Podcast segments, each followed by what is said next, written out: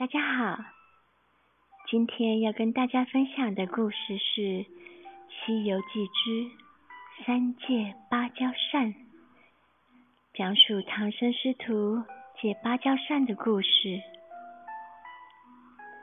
唐僧师徒四人一路风尘仆仆朝西行去，走着走着，渐渐觉得热气袭人，难以忍受。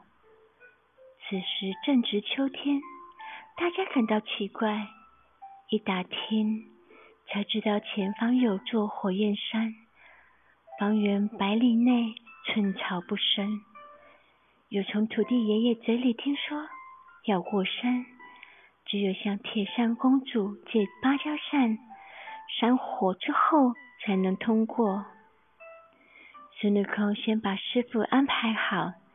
前往芭蕉洞找铁扇公主。铁扇公主是牛魔王的妻子，红孩儿之母。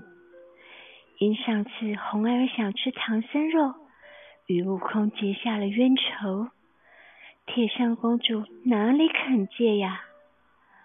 悟空出示借扇，被铁扇公主用芭蕉扇扇到了五万四千里外呢。灵吉菩萨得知实情，给他一粒定风丹，再去借扇。公主又用扇扇他，悟空口含定风丹，一动也不动。公主害怕，忙回了洞府，闭门不出。此时，悟空变做了一只小虫，飞入了洞中。钻在茶沫之下，随茶水被公主喝入了肚腹之中，拳打脚踢，来回翻腾。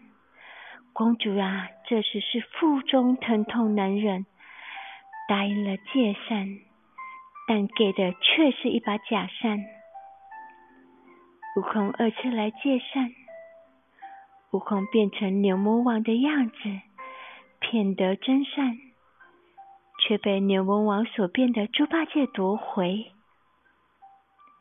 悟空三次来借扇，悟空与牛魔王大战，八戒、沙僧、哪吒与天上上天神上前助阵，最后把牛魔王打得现出原形。悟空才得用芭蕉扇扇灭山火。师徒四人继续西行取经。以上是今天跟大家分享三界芭蕉扇的故事，希望大家会喜欢。